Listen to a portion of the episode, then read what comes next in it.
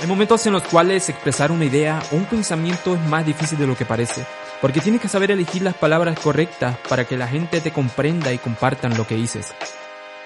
Platón dijo alguna vez que el conocimiento se consigue a través de la dialéctica, y que es esta la que nos ayuda a salir de la ignorancia en la que muchas veces vivimos. Somos humanos, y la imperfección es nuestra mayor virtud, pero el poder conectar con personas que te entienden es lo mejor que te puede pasar. En esta serie de episodios hablaremos sobre lo que a ti te gusta o interesa, pero no has sabido compartir. Yo soy Cristian Flores. Y yo Roberto Quevedo, y te damos la bienvenida a este podcast, Coffee Shot. Empezamos. Bueno, hola gente, ¿qué tal? Bienvenidos a un nuevo episodio de este su podcast favorito, Coffee Shot, episodio número 7. Roberto, ¿qué tal?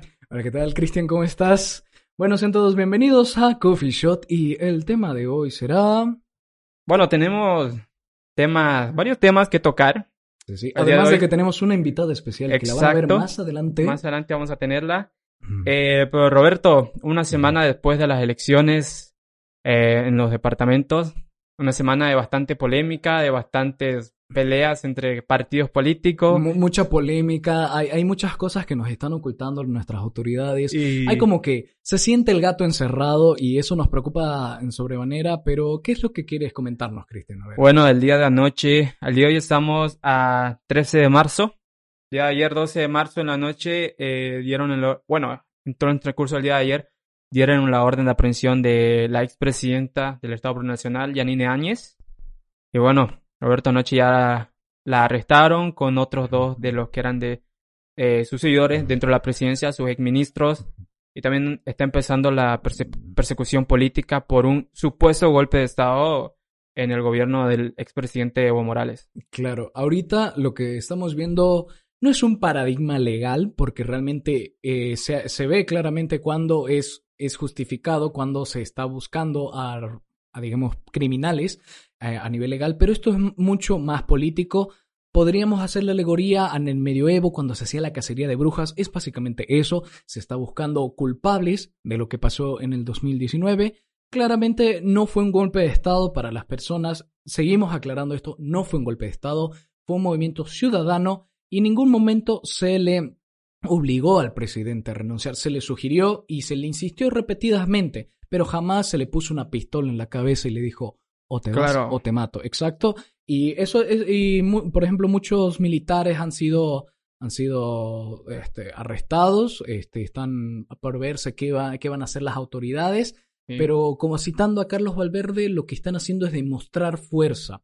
Ahorita el partido que está gobernando a, a este país está demostrando fuerza de que tiene poder, porque en las elecciones subnacionales se vio que ha perdido mucho apoyo en muchos Claro. departamentos, en muchos municipios, no han ganado, no han tenido esta mayoría que normalmente tienen. Y pero en Santa Cruz, en Santa Cruz se ha visto claramente una resistencia firme ante, digamos, estos principios, este atropello que siempre se está, es- está presente. Entonces, nada, eh, me parece, bueno, que, que es un panorama que da miedo, que da miedo porque sería como volver a los años de la dictadura cuando se perseguían este, ciudadanos, se perseguían políticos, se desaparecía gente. Claro. Entonces, Hubo tema de extradición, muchas personas buscaron asilo político, políticos antiguos, entre ellos a alguien que ya hemos mencionado en el podcast, que es Manfred Reyes Villa. a Marinkovic también. Claro, y que volvieron eh, en el transcurso de que Evo se salió del poder y se regularizaron otra vez las cosas, ellos volvieron porque sentían que el país otra vez estaba en paz, podían tener calma y volver a, a su seno familiar, podría decirse. Y bueno, otra vez estamos viendo esto, como vos mencionás, el hecho de que ya el, el partido del MAS, el movimiento al socialismo, está perdiendo poder en- a nivel nacional, están empezando como a tener miedo de, de obviamente perder el poder, de perder el orden, el manejo que tienen sobre la gente y están empezando a insertar miedo en realidad a la gente. Y lo estamos viendo con esto de Yanine, con sus ministros, con los militares. Y bueno, creo que ahorita, creo que Camacho se está salvando porque, claro, es el obvio ganador de los partidos, de su partido en estas elecciones como gobernador en Santa Cruz. Pero si sigue esto, le pueden hacer cualquier cosa. Ya se ha visto que antes ha desaparecido, desaparecido gente. Y bueno, hay que esperar a ver las noticias, a ver qué sale. Ojalá no pase a mayores y todo se pueda solucionar rápido y que, bueno, de una u otra forma, que haya justicia real en nuestro país y que todo sea por orden, con una eh, con un debido proceso y que no solo sea por miedo y por poder en realidad. Claro, dentro de un marco legal y ético que se hagan las cosas correctas. O sea, si de verdad se tiene esta sospecha de este supuesto golpe de Estado, que lo prueben. O sea, realmente lo que han hecho no fue seguir el protocolo, este, digamos, oficial. Han hecho lo que han querido, han invadido casas. Por ejemplo, la otra noche estaba viendo de que entraron a la propiedad privada, al, departamento de Yanine Áñez, abrieron su puerta y la buscaron, digamos, como si estuviéramos buscando a quién, a Pablo Escobar, a Al Qaeda. O sea, y, yo me pregunto, o sea, las autoridades, los policías, este, el SWAP o lo que sea, ¿tienen autorización para entrar sin permiso? Bueno, supongo que un jurado les habrá dado, pero en este pequeño transcurso de tiempo, un jurado, creo, un juez, mejor dicho, no creo que pueda tener la potestad para sacar un veredicto ya y decirles sí, pueden entrar a esa casa y sacar los papeles que les dé la gana. Creo que no. Y, por ejemplo, ha habido esta crítica que le han hecho a Janine Áñez por, bueno, su mandato en general, pero otra crítica es decir, mierda, o sea, le están haciendo todo esto porque en su momento ella no lo hizo, porque ella tuvo el poder en sus manos de todo un país y no hubo repercusiones para los verdaderos, las verdaderas Alemanias, los verdaderos parásitos de este país.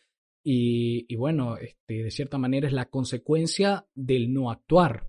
Claro, pero es que está el hecho de que uno también tiene que mostrar eh, humanidad en ciertos casos y también está el, hecho de que era una presidencia transitoria, no era como que se va a quedar los cinco años y, y bueno, si vas a tener un poder transitoriamente no puedes arriesgarte a hacer cosas eh, mucho más allá de lo que en realidad tiene tu poder como una, en este caso sería un presidente interino, ¿no?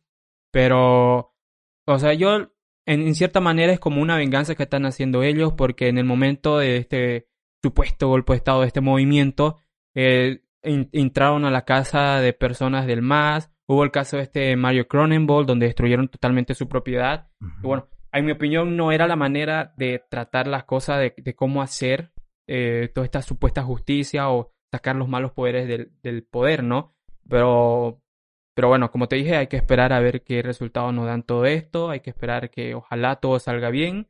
Y esperemos que el paradigma, el panorama, mejor dicho, cambie, digamos, que todo se normalice y que bueno, que salgan los resultados que salgan en las elecciones, porque ahorita Está se, un ha mambo. Hecho, se, ha hecho un show, no, no se sabe por qué el TCE se ha tardado tanto, han habido ciberataques supuestamente, y mira, qué curioso, mira, qué casualidad, justo en el conteo de votos, uy, ciberataque por aquí, ciberataque, o sea, se, huele a que está pasando algo malo, no se sabe realmente qué está pasando, pero bueno, yo, yo sé y al menos tengo la esperanza de que la gente está segura de lo que, por lo que ha votado, está segura de cuál va a ser el resultado. Y si se ve un cambio, digamos que cambie. introducciones, de introducciones de producción. Ok. Eh, ¿Qué estaba diciendo? Ya bueno, que la gente se va a dar cuenta si va, si digamos están manipulando, si están haciendo fraude, se va a dar cuenta y va a salir de nuevamente a las calles a reclamar porque su derecho a libertad de expresión, a votar por el que deseen y bueno, que gane el que, el que mayor haya conseguido votos. Pues. El mejor, que gane el mejor. Pero como vos decís, eh, el hecho de este, que haya esta supuesta, eh, ¿cómo se dice? Hackeada, por decir, al sistema del TCE, demuestra que el gobierno no le puso el suficiente interés. O sea, si vas a tener elecciones de este nivel donde realmente hubo una cantidad exagerada de candidatos, como lo mencioné harto, por, eh, por, ejemplo, en Portacholo yo tuve que rellenar tres boletas para los diferentes candidatos, entre concejales, asambleístas, gobernador, alcaldía, y en varios lugares se ha visto lo mismo, ¿no? Pero teniendo en cuenta que es algo que mueve una cantidad enorme de datos, o sea, si hubiera, si hubiera sido un gasto, hubiera sido un gasto necesario el realizar, traer personas externas al país que sean expertas en cuidar en, ciberataques, ¿no? En ciberseguridad, o sea, como que no le pusieron la atención y estamos hablando de elecciones, bueno, subnacionales, pero, en, todo el país se manifestó la gente, deberían haber tenido los, los, protocolos de seguridad y ciberseguridad adecuados, pero como siempre somos gente muy arcaica que creemos que con los métodos tradicionales vamos a estar bien. Claro, y además, Sabemos que Bolivia no tiene este, el estudio suficiente como para programar este tipo de cosas, para proteger a los sistemas de ataques hacker. como que el, hacker Chema Alonso en España dice, ellos crearon una compañía para proteger los sistemas de seguridad del gobierno. Eh, bien lo dijo hace unos días Nayib Bukele, el presidente de El Salvador, que hay que implementar sistemas de seguridad extranjeros para poder proteger la seguridad de nuestro propio país, porque nuestro gobierno, nuestro país, no está incentivando la educación cibernética, podría decirse, de estos mismos datos. Y, bueno, hay que prever y mejorar el sistema de seguridad cibernético. Claro, hay que incentivarlo y, poco a poco adentrarnos a la era cibernética. Claro, Por la era Dios, digamos, estamos en pleno siglo XXI. ok. Creo que con eso estamos bien con el tema política. Era una espinilla que tenía aquí dentro de querer hablarlo aquí. Y pasamos con el primer tema que te mencioné. Eh, quiero hablar sobre los viajes en el tiempo. Los viajes en el tiempo, Back to, Back to the Future, Endgame. Terminator. ¿Qué, qué, rama de los viajes en el tiempo vamos a tomar? A nivel general, a nivel general, mm. ¿tú crees que viajar en el tiempo sea bueno o malo? A ver, independientemente si es bueno o malo, creo que hay una línea de, de posibilidades que se pueden hacer, que se pueden lograr y cosas que no, digamos.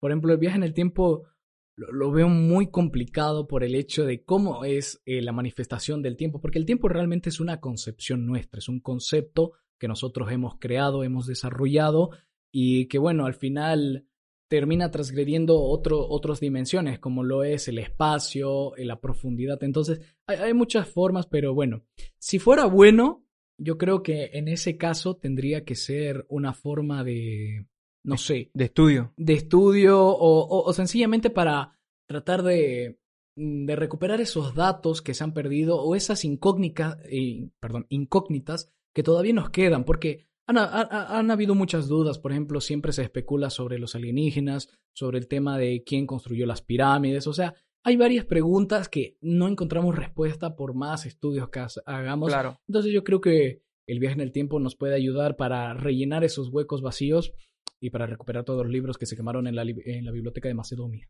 De Macedonia. Ay, estoy... No sé por qué no estoy eh, pronunciando bien. Se te está lenguando la traba. Sí, me estoy Pero, pero bueno.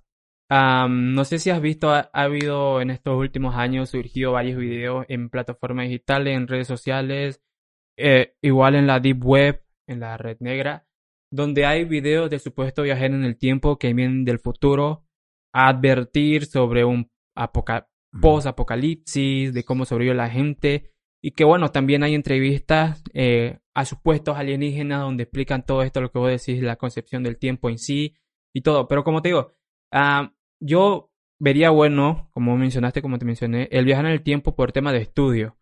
Quien no quisiera, no sé si has visto la película esta del señor Peabody, del perrito este. Ah, ya, el señor Peabody, sí. sí, eh, donde trata el viaje en el tiempo una manera de enseñar al niño la historia de ese en ese sentido, a mí sí me gustaría viajar en el tiempo, al pasado. Ahora, hay varias teorías de lo malo de ir al futuro, porque el futuro en realidad es incierto. Cada acción determina un futuro distinto y una variedad infinita de realidades. Claro, o sea, en plan, si tú viajas al futuro ahora, no sería lo mismo si viajas en cinco minutos. Porque claro, el futuro es incierto y realmente el futuro como tal es solo adelantar, digamos, unos cuantos años, eh, acelerar el tiempo y, ver qué pasa, digamos, porque realmente el futuro como tal no existiría si no existiera el presente. Entonces, se vuelve todo una, una bola, una paradoja. Es, es, interesante. Es un bucle infinito temporal. Y eso hemos visto en una serie de Netflix, eh, Dark,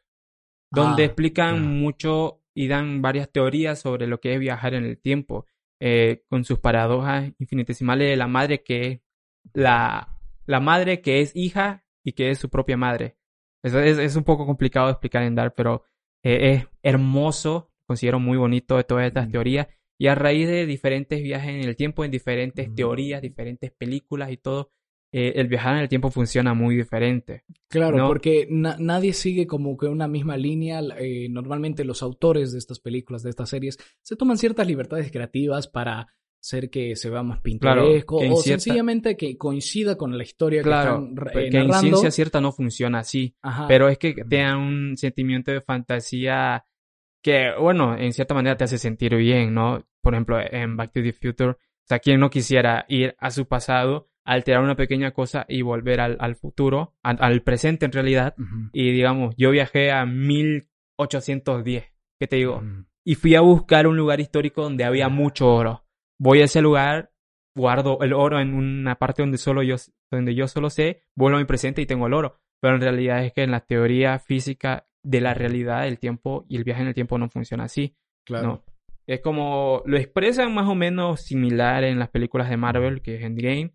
Claro, eh, eh, es que Endgame, este, o sea, sigue otra teoría que básicamente si viajas al pasado, no estarías viajando precisamente a tu pasado, sino a una línea temporal en el pasado diferente. Estás creando una realidad cual, alterna. Ajá, en la cual no afectaría tu presente. O sea, realmente estarías viajando solo por viajar y lo que harías en esa línea de tiempo murió en esa línea de tiempo. Claro. Lo cual eh, suena interesante. crea una nueva línea temporal. Es como en la serie Flash, que cuando, en este caso, en Bar Barry Allen es el que viaja al pasado, salva a su mamá y crea una nueva, una nueva línea temporal que es Flashpoint. Sí, uy, qué buen cómic, viejo, qué buen cómic. Y digamos, es como que vuelve a ese futuro, pero los recuerdos de su línea temporal ya no están. Y cuando quiere arreglarlo, crea otra, una tercera línea temporal, es una nueva realidad.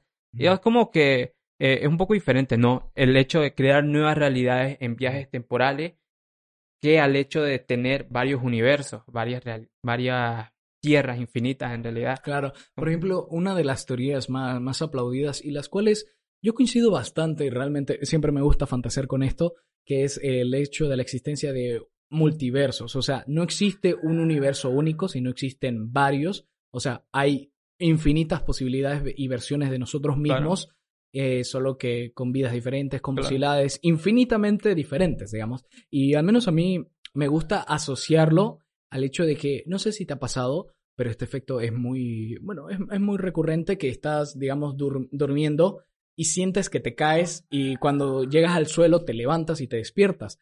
Yo tengo la teoría de que en ese momento, en ese lapso de tiempo, cuando tú estás durmiendo, te conectas con la conciencia de otra persona, de tu mismo yo, en otro universo, y esa otra persona, pues, obviamente ha muerto. Y entonces me gusta fantasear con eso porque tendría un poco de sentido. Claro. Todavía estoy desarrollando, es una pequeña hipótesis. Hay, muchos, hay muchos que dicen que los sueños que tenemos en realidad son vidas de nosotros mismos en otro universo, en otra tierra. Pero es que hay que recalcar que no es lo mismo la diferencia entre tierras que dimensiones. Una dimensión, una dimensión alterna en nuestra tierra es muy diferente que una tierra paralela. Claro. ¿No? Entonces, es, es muy bonito todo este mundo, hablar de todo esto. Pero te digo, ¿Por qué tú, si tuvieras la oportunidad de ir al futuro... ¿Al futuro? Al futuro, ¿por qué irías? A ver, si tuviera un motivo... Uy. Está, está un poco complicada la pregunta porque yo, yo, yo no es como que me planteo ir al futuro, más bien me gustaría viajar al pasado, pero si tuviera que, seguramente sería para salvar a algún ser querido o, o informar a algo, digamos, que haya pasado o, o yo qué sé, digamos. Pero ir al, o sea, ir al pasado. No. Ir al futuro. Ir al futuro o, o, ver qué, qué, me espera, digamos, qué, qué me espera si sigo en este camino y si puedo arreglarlo, digamos, belleza, digamos. Si, si, si sigo en, esta, en este camino y veo que en el futuro soy un vagabundo que va pidiendo monedas por la calle, pues bueno, lo voy a cambiar. Eh, sería por interés propio, obviamente. Si, si viajara al pasado, me gustaría viajar al 1600, específicamente Florencia. Me gustaría conocer a... Este, puta madre, se me olvidó. y es... Leonardo da Vinci. no sé por qué. Sí, o sea... Eh, eh, Sí, no, no sé por qué, sí, pero bueno, Leonardo da Vinci porque es uno de mis referentes, es, era científico, ingeniero, artista, dibujante, pintor, era todo y, creo que ha influenciado bastante en la forma en la que entendemos tanto la física, la biología, el arte eh, renacentista, entonces, no sé, siento que ha influenciado tanto en mí que digo, sería genial volver y conocerlo y hablar latín con él, o sea, sería fantástico. Yo tengo varios puntos en realidad en el pasado que quisiera eh, visitar. Pero yo te, tengo un uso, un uso del Dios en el tiempo muy diferente. No, no sé si has visto Ricky Morty.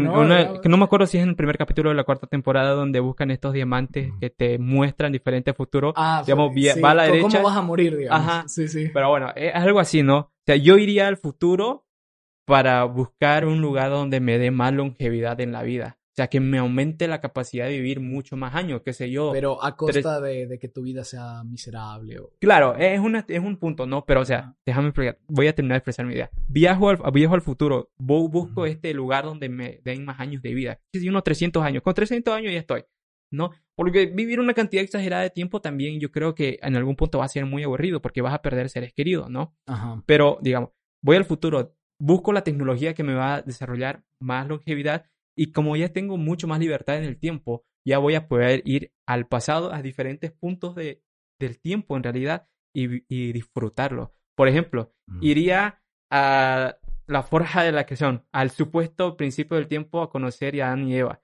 ver en realidad cómo es lo del tema de Cain y Abel. Segundo punto en el tiempo que iría, iría a conocer a Jesús. Esta es la teoría de las religiones católicas, evangélicas, todo, porque yo creo, tengo una teoría de que Jesús no era de este mundo, no porque ser el Hijo de Dios ni nada, sino que era una especie de otro planeta, otro universo. Creo que me arriesgo más a creer esa teoría. Tercer punto del tiempo, ir a los egipcios, a la época egipcia para ver lo de las pirámides. Ah. Y cuarto punto en el tiempo y final, me gustaría ir y conocer a Adolfo Hitler en su adolescencia. Vaya, Chris ya tiene un itinerario de dónde quiere ir al pasado, en qué momento, a qué personajes. Eh, yo no te preocupes, ya paga la escuela. Sí, y también está este, estos memes de, de este con un luchador que básicamente viaja al pasado y dice, no, no hagas esto. Y sí, hay muchos, hay muchos momentos, pero honestamente creo que, o sea, por, por más cruel que suene, yo no cambiaría mucho, muchos, muchas cosas que han pasado, muchos genocidios, muchas guerras, porque al final terminaron formando lo que somos ahora, seamos buenos o malos, eh, termina afectando, entonces yo diría, está bien, pero... iría, iría a conocer ese punto de tiempo, pero siempre tengo que tener cuidado de proteger mi propia existencia, ¿no? Claro. O sea, no puedo cambiar cosas que van a arriesgar mi, mi propia existencia. Pero también entra ahí la teoría, la paradoja del abuelo, que dice que si vas a viajar al pasado no puedes matar a tu abuelo, porque si lo matas, nunca vas a nacer, y si nunca naciste, ¿cómo lo vas a matar? Claro, exacto. ¿no? Entonces, esa, esa, es la teoría, me encanta.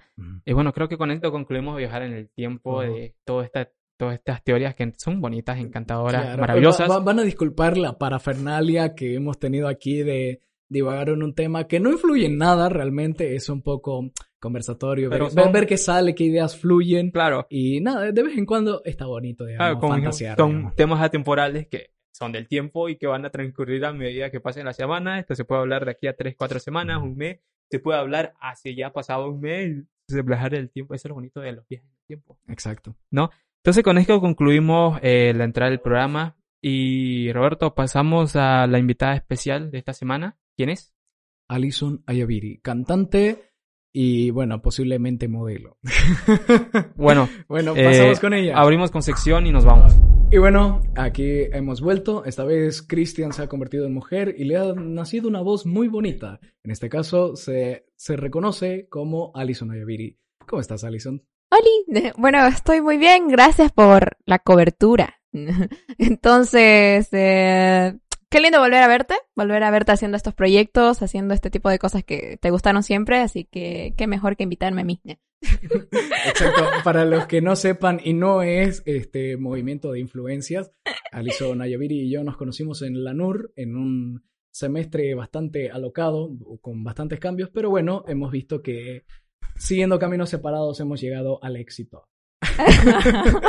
bueno, entonces, ¿por qué la hemos invitado? Sencillamente porque me agrada. No, porque ella es una artista y es una cantante que hace poco sacó una canción, un videoclip bastante bonito que lo van a poder ver ahorita.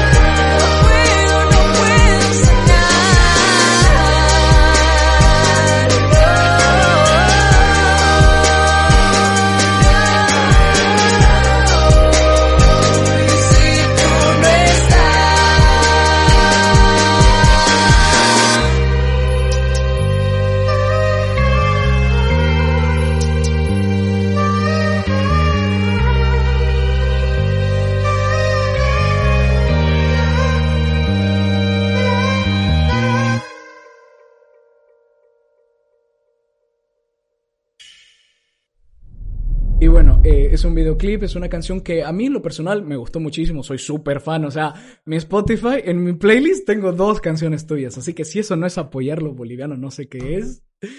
Eh, así que nada, cuéntanos un poco sobre el proceso creativo de este videoclip, de esta canción. claro, bueno, eh, No Puedo Sanar es algo eh, nuevo.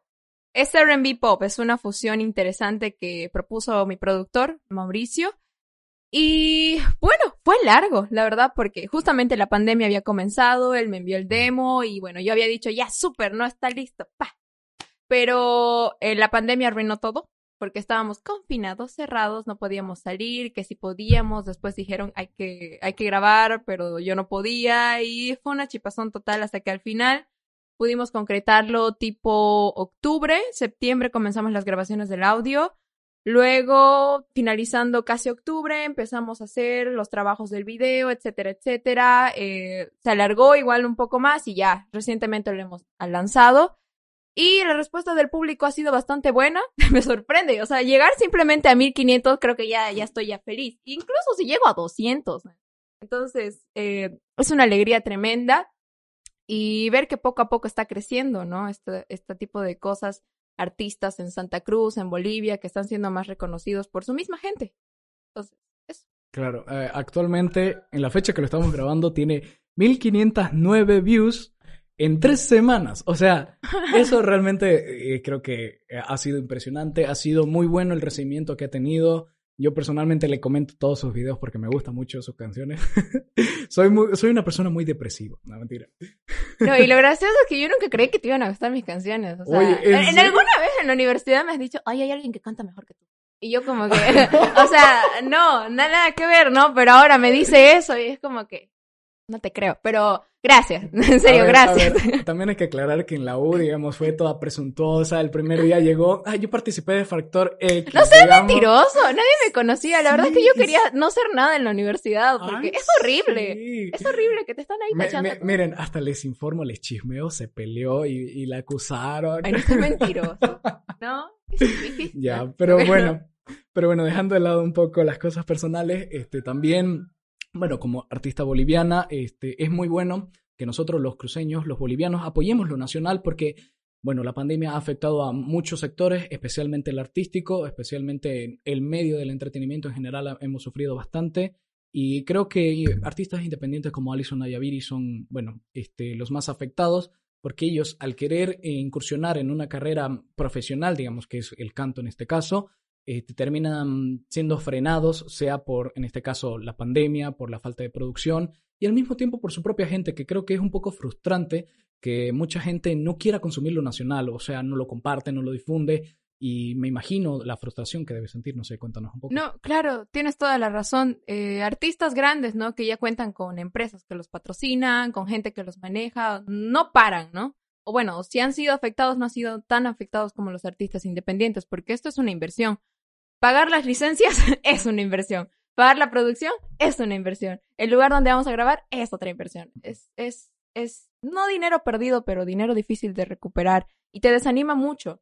Y con ese tiempo no podía salir a hacer nada, no había tocadas. eh, tal es el ejemplo de Meraki, ¿no? Eh, ha bajado muchísimo, no hay personas que van justamente por todo este problema, no hay artistas que quieran invertir para ir a tocar. Entonces es un problema muy grande y los independientes en todo su sentido de los artistas eh, han sido muy afectados y hasta el día de hoy seguimos poco a poco trabajando para levantarnos. Y qué bonito sería que también haya más apoyo, ¿no? De las mismas eh, gobernaciones, de de los políticos, ojalá. Pero sería muy, muy bueno que nos apoyaran de esa manera, pero no. Nosotros tenemos que hacer todo nuestro trabajo por nuestra parte y crecer con la ayuda que la misma población hace. Claro, y lo hemos comentado en podcasts anteriores, eh, la falta de apoyo por parte del gobierno por, por fomentar este tipo de actividades, este tipo de, de, de incentivos a- al arte, a la cultura, ha sido, bueno, muy frustrante porque hay gente que de verdad, hay mucho talento en Bolivia, hay mucho que explotar, hay mucho que contar y, y hay infinidad de posibilidades, pero obviamente para el gobierno, pues, o somos un número más para el bolsillo del Estado. Sí, digamos. por ejemplo, las retretas, ¿no? Eh, con el tiempo de la alcaldesa. Entonces, ibas, cantabas un jueves, no sé si me vayan a censurar esto, perdón. Pero, ah, me voy a quejar. Ya, quéjate, ¿Vas? vamos. Este es el espacio adecuado porque ni en la radio, ni en los periódicos, ni siquiera en los medios más populares te van a decir y putear como en este espacio. Así que siéntate libre de quejarte de lo que quieras. Súper, ya. Pasa que siempre vas a cantar, ¿no? Veces te invitan, bla, bla, bla. Pero nunca hay una maldita remuneración, ¿no? O sea, los artistas no vamos gratis. Eh, cuesta preparación, que esto, que transporte. Imagínense que me inviten a la villa. Yo vivo al otro lado, entonces nadie me paga eso. Un taxi o algo. Llegas, cantas y te dicen muchas gracias por colaborar esta noche. Entonces, y te votan. Y ya. Toda mi vida ha sido así. He cantado para sitios importantes, güey. No voy a mentir, ¿ya? Pero tampoco ha sido la gran cosa, pero muy poca remuneración, muy poco apoyo. Creen que con decir, te vamos a promocionar, eh, la gente te va a conocer, eh, ya, es todo, ¿no? Entonces, te llegarán a conocer 10 pelagatos. De esos 10 pelagatos, 5 te van a seguir. Pero, ¿y el apoyo? O sea, platita. ¿no? Claro. la- Señora, mis licencias no se pagan solas. claro, la gente le, le cuesta soltar, o sea, como que es muy codo, no, no quiere y, y no quiere invertir a, a los artistas porque creen que, bueno, los mismos que dicen si sigues esta carrera se van a- te vas a morir de hambre son los mismos que incentivan esa muerte de hambre, digamos, o sea, me, No. me parece muy frustrante, incluso nosotros como comunicadores audiovisuales nos ha pasado que nos, nos dicen, a ver, prepárame un demo para, para esta spot o para este videoclip, lo que sea, ok, y bueno, de, de dinero, ah, no, no, no, publicidad nomás. Y yo, hermano, tengo que vivir de algo, o sea, no, no puedo andar por la vida regalando mi trabajo y puede que no sea un trabajo top de Hollywood, pero es bastante defendible, es bastante decente, estoy estudiando para mejorar cada día, entonces, dame la oportunidad. Y eso creo que eh, es más que todo por parte de generaciones un poco más antiguas, Sí. capaz algunos padres o algunos boomers por ahí eh, su- superando los- la, la barrera de los 40 años, como que no entienden que de verdad se necesita apoyo y se Claro. necesita dinero. Se todo. necesita dinero. Eh, creo que también es culpa de nosotros.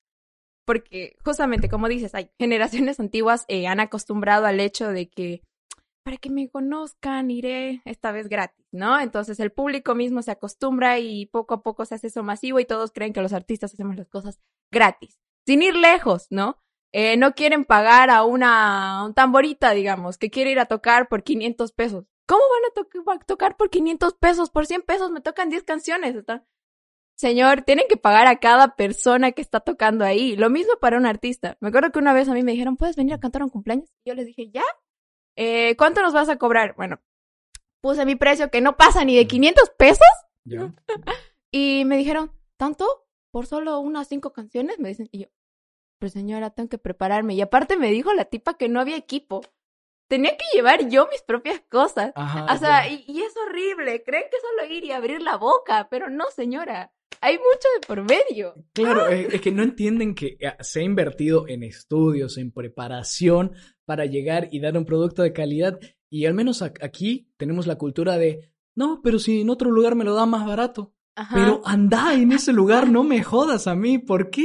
Y, y obviamente entre nosotros nos vamos consumiendo, nos vamos comiendo el mercado porque para lograr tener un trabajo o cierto alcance, vamos reduciendo el precio, vamos bajando y bajando. Para lograr tener un precio medianamente competitivo y no espantar al cliente, pero es frustrante porque los clientes no entienden que necesitamos ese dinero. Y bueno, puede que muchos negocios capaz y no tienen tanto dinero y sí necesitan un trabajo medianamente decente para despegar, para hacerse conocidos, ok, lo entendemos, pero aunque sea algo, digamos, transporte, comida, Claro. demen aunque sea para mi chicle, digamos, no sé, no. algo. Y lo peor es que se quejan de eso, pero para hacer churrascos grandes no se quejan, güey. Sí. O sea, eso es lo interesante. 500 pesos para pagar a una, a una tamborita, no sé qué, pero para un churrasco y que pongan 100 pesos cada uno, no. Claro, para beber y para comer, No hay quejas, Ahí, no hay quejas. no para la fiesta quejas. no no hay que hacer. Bueno, gracias Alison por quejarte en este hay. espacio. Espacio. Eh, bueno, tengo varias preguntas, a ver, No, dale. alguna que se me ocurra por ahí. Bueno, mm, ¿cómo ha sido? O sea, porque entiendo de que has, ah, has participado en programas importantes, digamos, a nivel musical, podríamos decirlo en la televisión como Factor X, Factor X Bolivia. Eh, ¿Cómo lo ves el programa ahora? Este, ¿Cómo ha sido tu participación? Cuéntanos algo. Más quejas. bueno, La verdad es que-. Eh, debo decir que fue interesante. Y hubieron cosas buenas también como malas. Porque, eh, siendo sinceros, no todos los artistas consiguen un espacio en la televisión, ¿no? No todo el tiempo la tele dice, ay, ya hoy día vamos a invitar a tal persona y que venga y cante su canción, ¿no? El espacio y el tiempo que yo he estado en televisión, que ha sido un año, porque he durado dos temporadas, ha sido increíble. Me he hecho conocer, más gente ha sabido de que existo. Entonces, eso es lo bueno. Pero lo malo es que te limita mucho. ¿Por qué? Porque como en todo lugar, eh, te ponen un perfil, te ponen una forma de ser, ¿no? Entonces, ¿cómo se actuar así? No es mentira, ¿no? Ahí adentro somos actores, simplemente actores. Entonces, teníamos que seguir un perfil, teníamos que seguir un orden de canciones, entre otras cosas que fueron un poco turbias y también era un poco de pérdida de tiempo. Y yo me acuerdo que me perjudiqué mucho en el colegio por el hecho de que tenía que estar a veces eh, a las 10 o a las 11 y salía eh, de ahí, justamente acababa todo el programa y todo, a las 12 de la noche. Entonces, no habían feriados, no habían domingos, no había nada. Tenías que estar ahí, ensayando. Y a veces el mismo profesor, el mismo productor se, se olvidaba de hacer los mix de las canciones y como huevones ahí toda la tarde esperando. Entonces, eso fue la mala organización, ¿no? Parte de eso. Pero lo bonito sería el espacio, el compartir tal vez con otras personas, conocer otras culturas, aprender un poco más, eso sí, he salido con más aprendizaje. Creo que me he vuelto mucho más madura en el ámbito musical, con un rumbo más fijo a seguir como ahora. Y bueno, eso es lo que podría rescatar del programa. Y a ver, cuéntanos, Alison. ¿Siempre, ¿Siempre has tenido estas ganas irrefrenables de morirte de hambre o nació en la adolescencia que querías ser cantante? Fue un día. no, mentira, no. Pues, pues desde, desde pequeña, la verdad. Pero antes era más como un tipo hobby, como cualquier persona, ¿no? Di- eh, era yo en plan, ay, iré a cantar. he ido a varios lugares, ¿no? Plan, por eso el plan lo conozco bien. Entonces he cantado, bla, bla, bla, y al final me gustó. Eh, creo que quisiera rescatar algo, no sé si lo dijo Freddie Mercury, no sé quién lo habrá dicho, pero era un artista de que cuando estás en el escenario, por primera vez la gente te toma atención. Entonces, siento que eso me hizo sentir bien conmigo misma. Aparte de que es el medio por el que me puedo expresar eh, libremente. Entonces, si estoy triste, puedo expresarlo mediante una canción, pero nadie va a saber que yo estoy teniendo problemas personales por detrás. Entonces, van a decir, ay, qué bien lo interpreta. Entonces, cosas así. Me gustó el vínculo que hay con ay, mis sentimientos y muchas cosas. Y al final dije, quiero hacer de esto algo más. Y por eso también empecé a cobrar. y, y empecé a trabajar más seriamente. Eh, y quiero seguir trabajando más seriamente, quiero proyectarme más eh, y si Dios me lo permite alguna vez, eh, ganar un Grammy. No, no, mentira, pero por lo menos que me reconozcan afuera, ¿no? Y morir y que mi lápida, lápida diga Allison la cantante. Alison, la cantante, así entre comillas. Muy bien, muy bien. Eh, ¿Algún problema que se te presentó alguna vez? Eh, no sé, tiene, no, no tienes pánico escénico, sería muy raro que tengas No. pánico escénico. Eh, no sé, pues, ¿qué, qué nos puedes comentar? A ver, cuéntanos una anécdota rara que te haya pasado o algo. así. Uy, me encanta. ya, voy a comentar mis, mis bloopers durante mis épocas de cantante. He cantado con el pantalón abierto de toda esta parte, en plena televisión. Entonces, he cantado con la- mis botas deshechas, las suelas estaban levantando, parecía, Parecían chinelas. parecían chinelas, exacto. Eh, después, ¡ay! El fail más grande de toda mi vida, en Factor. Pasa que ese día yo estaba muy estresada, ya, ya eran las últimas fechas del programa. Y bueno, había estudiado mi canción todo, pero cuando subo al escenario se me va la letra. Se te vea la letra. en vivo a nivel nacional. Entonces yo era como que moviendo ahí, era una faldita grande y era, me tocó México. Ay, qué vergüenza. Y habían concursantes de México. Y yo era ahí y la gente canta. Y yo no sabía cómo entrar, porque lo peor es que también me cortaron la pista a último momento. Entonces yo era, no me ubicaba, nunca me ubiqué y solo llegué al final, corazón, y ¡pua! se cortó. Ah, Fue lo más horrible porque incluso iniciando la nueva temporada me dijeron, a ver, Alison, coméntanos de tu problema. ¿Por qué te olvidaste la letra? Me lo todos los días de mi vida y, ay, pena, Alison, no, no lo vuelvas a hacer. Pero ahora ya puedo mirar ese video en YouTube porque está en YouTube, así que si quieren buscarlo, véanlo. Lo voy a buscar. A ver. Ahora ya, Cagaste ahí. Al Facebook lo voy a ahora pasar. puedo verlo. Pero hubieron días en los que me levantaba cada mañana y era a denunciar el video para que lo quiten. Denunciar el video. Mira, e- e- esta es de las personas que, que si no le gusta tu comentario te lo borran, ¿no? No, no, no. Sos un nazi, no, mentira. No, Bueno. me han dicho cosas peores. Lo dejo ahí. lo dejas ahí. Muy bien. Eh, a ver, una última preguntita. Este, en cuanto a artista femenina, digamos, ¿has presentado algún problema con la sociedad? No sé. ¿O te has sentido completamente libre y sin, sin ningún limitante, por así decirlo? Eh, como artista femenina he experimentado cosas muy feas, ¿no? Mm, No creo que solamente la mujer experimenta, sino también el hombre, pero en las chicas es mucho más vigente, no sé, más directo, ¿no? El hecho, y nos afecta tal vez un poco más. Eh, en el comienzo ya de mi adolescencia, bueno, sigo siendo adolescente. Ajá, Pero- sí, sí. Sí, claro. Y yo tengo 15 años. Muy bien. Eh, tipo 15, ¿no? 15 años por ahí. Cuando iba a cantar a los lugares, no faltaban las miradas, ¿no? Morbosas de la Ajá, gente. sí, y yo nunca he sido una persona que me he vestido, ¿cómo diría? Tal vez un poco más revelador, ¿no? Entonces, incluso tenía una capita. ¿no? Pero bueno, siempre se ha sentido ese tipo de comentarios. Y lo viví mucho más cuando estuve en el programa. Porque, bueno, es un medio masivo, eh, no hay restricción en los comentarios. Me acuerdo que en el- cuando fue las seis sillas en las que canté, un tipo, y, y me hace reír ahora porque ese tipo comentó cosas muy, muy X sobre Mu- mí. Muy inapropiado. Muy inapropiadas, Ya, relacionadas ya. con mi cuerpo. Entonces, y ese día ni- tampoco estaba descubierta, o sea, nada que ver. Ya, ya. Eh, y me quejé a producción. Lo hicieron borrar y toda la onda, pero más adelante ese tipo seguía comentando, hasta en mis galas en vivo. Y después el tipo se volcó.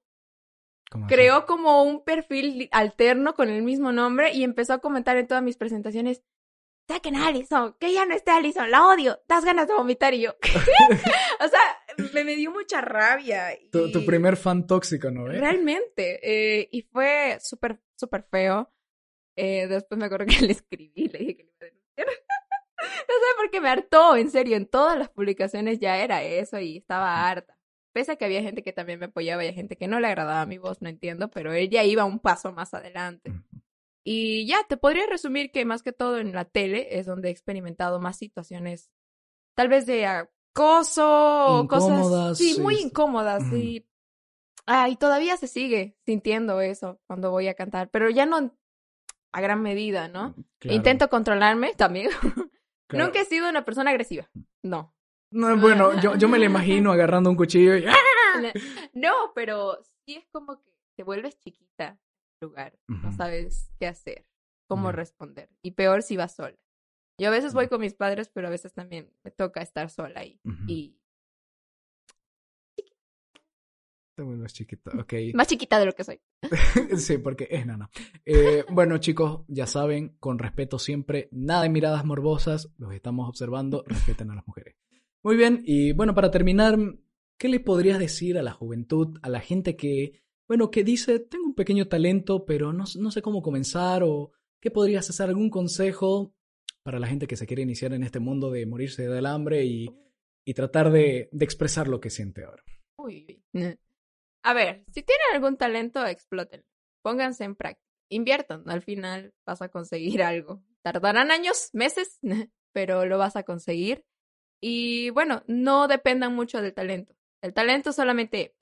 Un regalo, ¿no? Pero si no lo pones en práctica no sirve de nada. Y aprendan, aprendan, no se rindan, amiguitos, estudien y hagan sus sueños realidad. Eso. Qué bien, qué excelente. Y bueno, sobre todo a los artistas que están comenzando, por favor, un poquito de humildad, porque me, he topa- me he topado con algunos No. artistas que se creen aquí las bolas del Papa solo porque cantan bonito, pero no los conocen ni en su barrio ni en su esquina. Güey, es verdad, verdad, es verdad. ya sabes de quién estoy hablando, ¿no? Pero bueno. Es verdad. Es, es muy verdad. Bueno, Alison, te agradecemos por haber venido, por darte el espacio, por darte el tiempo de venir hasta acá. Fue un placer, ya sabes, este, capaz, y si sacas otras cinco videoclips, vuelves y decimos, ¿qué ha pasado? ¿Qué pasó después de Coffee Shop? No sé, no sabemos. Eh, nada, eh, muchas gracias y nada, despídete ante las cámaras. Muchísimas gracias por el tiempo y bueno, voy a volver aquí con mi EP. No, en serio, en serio, en, en junio. En junio yo creo que ya estará listo, así que espero que me reciban. Mira qué tacaña, nos va, nos va a traer su EP, no un álbum, un EP nomás, pero bueno. Solo un EP. Vamos Pero- a recibirla nomás y bueno, tienen sus redes sociales ahí, vayan a seguirla, vayan a escucharla, vayan a spamear el botón de like, vayan a añadir todas sus canciones a Spotify porque valen totalmente la pena. Bueno, muchas gracias Alison y volvemos con Chris. Bueno, Roberto, ya he vuelto. Me tomé un pequeño break mientras estaba Allison aquí. Continuamos con el tema final, creo. creo que el tema final, tenemos unos pocos minutos. Eh, quería hablar sobre lo que pasó esta semana en Ciudad de México, en este lugar que tiene, como aquí en Bolivia, mucha controversia, lugar de la cuna youtuber, la cuna de creadores de contenido a nivel mundial. Y bueno, lo que pasó fue que legalizaron la marihuana en la Ciudad de México a nivel general. ¿Qué, qué opinión tienes al respecto? A ver, te voy a, te voy a eh, contemplar cómo está la cosa. Ya, a ver. Al día, a- ahora con esta legalización, a lo que yo tengo entendido, a lo que he leído, puedes tener hasta cinco porros, hasta cinco cigarrillos Ujú. hechos envueltos de marihuana en, en tu día a día, en tu caminar, Eh, hasta creo que son 10, 15 o 20 gramos que puedes tener así sin nada en tu bolsillo. ajá. Y en tu casa puedes tener hasta 8 plantas. Si te pasas de las 8 plantas, eh, pagas una multa, creo que son algo de 1.500 dólares por planta extra. A la mierda. Y te lo sacan.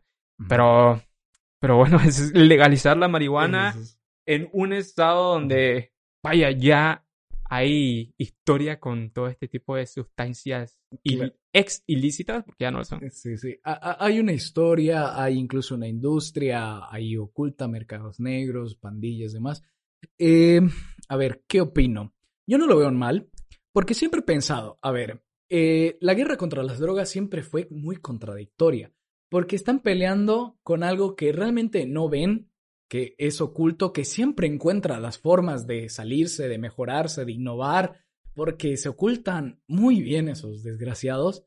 Pero yo digo, si legalizan todas las drogas que ellos producen y las regulan, no básicamente destruirían todo su mercado, destruirían todo lo que se hace bajo las sombras, lo harían institucionalizado e incluso traería beneficios para el mismo gobierno. O sea, creo que nadie ha pensado eso y, me parece una boludez que esto de la guerra de las drogas porque invertimos tanto y, y los resultados que vemos o que obtenemos o que arrestamos realmente es una basura en comparación a cuánto tiempo y dinero invertimos y bueno, no me parece mal, la verdad, eh, porque al final está regulado, digamos, eh, solo puedes llevar, como tú dijiste, cinco, una cantidad limitada. cinco cigarrillos, puedes llevar 20, mil, 20 eh, gramos de, cannabis, de pur o marihuana.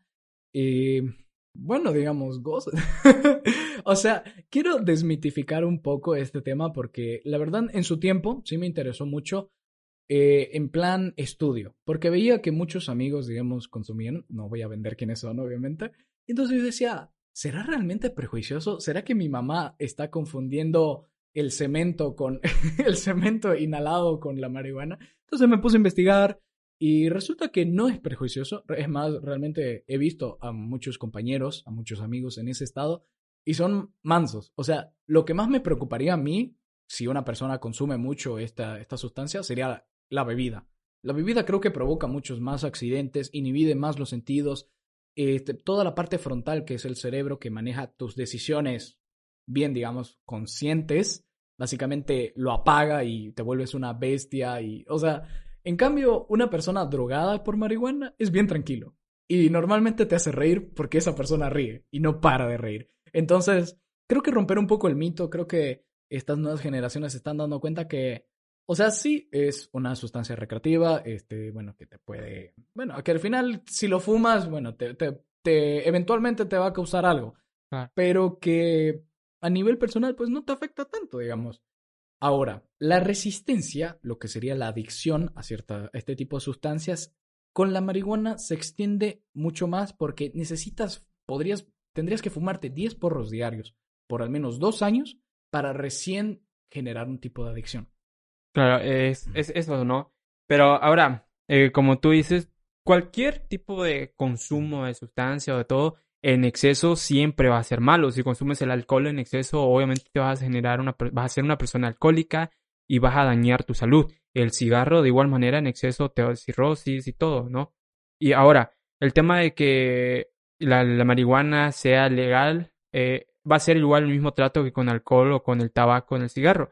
No sé si has visto esta película Kingsman 2, eh, con esta mujer que tiene su imperio de red de, ah, drogas. creo que es Rosie O'Donnell, no me acuerdo qué actriz, pero sí. La, cosa es que ella expone una filosofía muy cierta, que los gobiernos eh, lucran infinitamente con estas sustancias, el alcohol, el tabaco y todas las medicinas que en realidad son drogas y que causan mucho más perjuicios en realidad que la marihuana.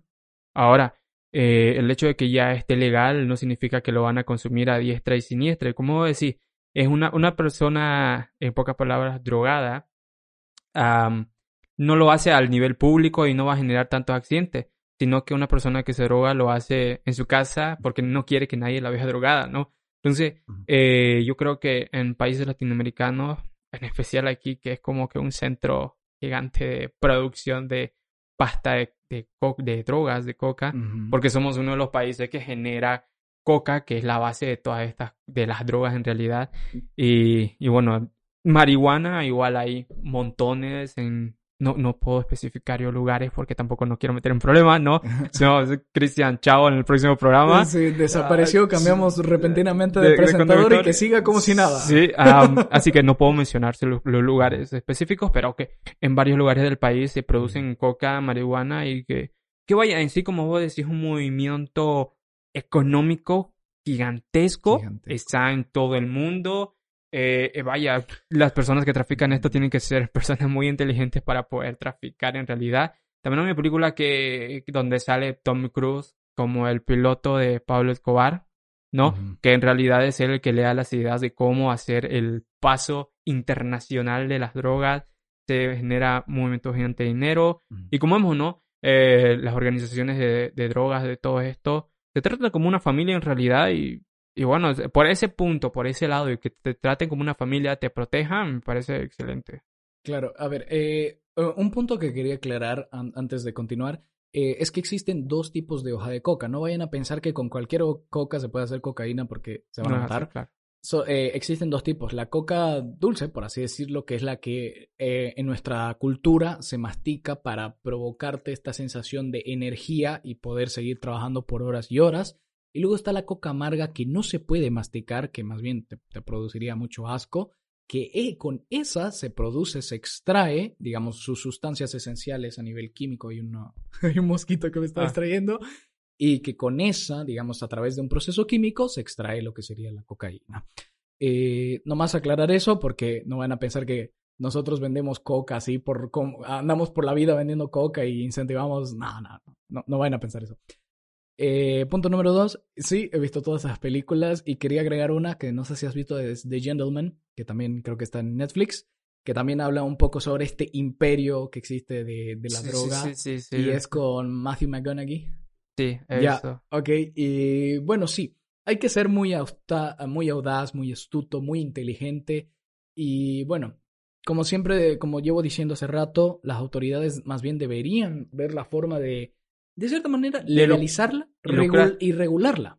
Porque en realidad el problema radica ahí, que digamos se descontrole y se hagan todo una fiesta ahí con un montón de, de cosas, digamos. Pero si se regula correctamente, si se mantienen los protocolos adecuados, yo creo que podría ser algo más como lo que es el cigarro, el tabaco, Claro. este, el alcohol. Y Porque realmente una de- en, en esa película Kingsman eh, explicaban bueno, de manera muy, sim- muy simple que el azúcar podríamos considerarlo como una droga que no está mal vista, que es comercial, que realmente no te afecta mucho, o sea, solo te da una sensación de dulzura, pero que realmente te puede producir adicción.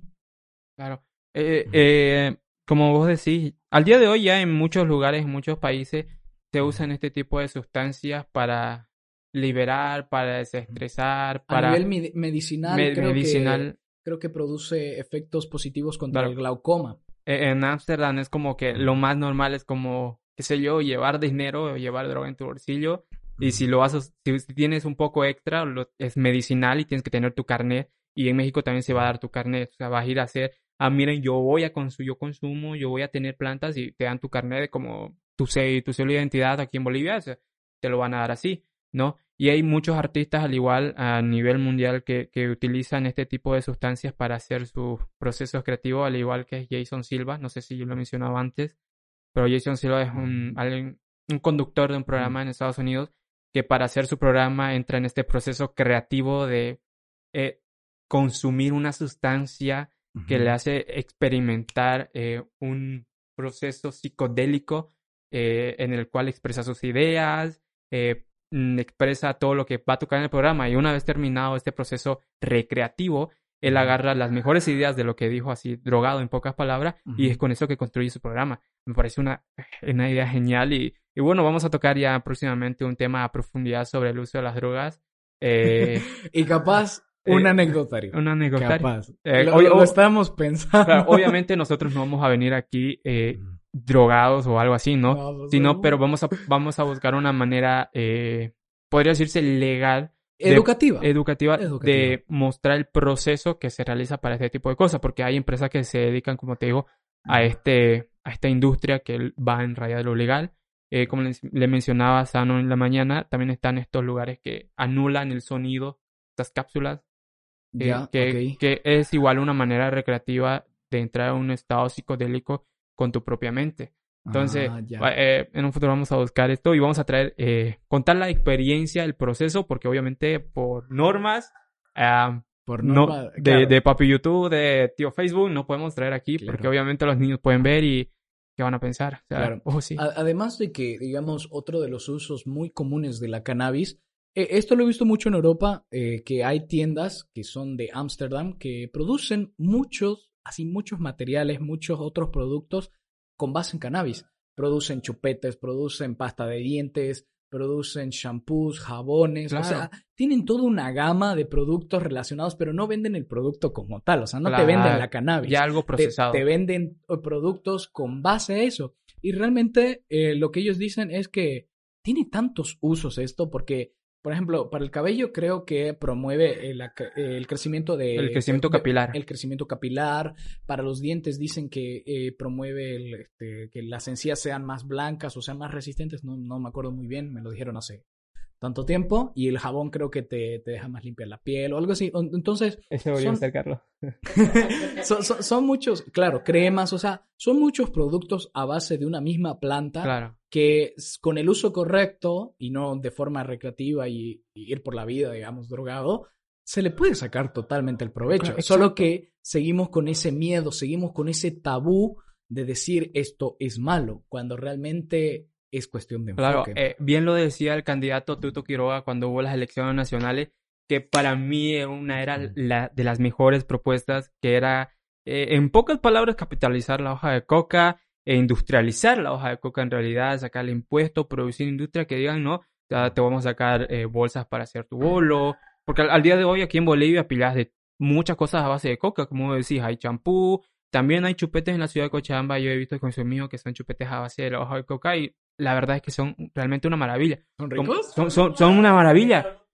Claro, es, es que es el proceso en el que tú, tú sabes cómo, ¿cómo te diría? ¿Cómo Pro- enfocarlo? ¿Cómo ¿Cómo- enfocar? Exactamente. Como yo te mencioné antes, yo también trabajando eh, en el hotel eh, una vez, en un evento presidencial, eh, sí, he cocinado para el presidente, para tres. Eh, tuvimos que hacer un mousse a base de coca y te digo que es una maravilla, es una ricura. Es, como te digo, es la manera que tú le das el enfoque para procesar ciertas cosas. O sea, podríamos hacer industrias súper gigantescas de la hoja de coca, también aprovechando el espacio. O sea, podríamos bien hacer un- una super industria en el salario mínimo con todo esto, ¿no? Claro, Pero, o sea, hay muchas cosas que falta por explotar en Bolivia y que valdría totalmente la pena el hecho de que se legalicen y se controlen. claro. Bueno, Bueno. Chris, creo que eso sería todo. Exacto, nos cumplimos con las cosas, cumplimos con nuestros temas. Y bueno, nos vemos la próxima semana, Roberto, con un podcast nuevo.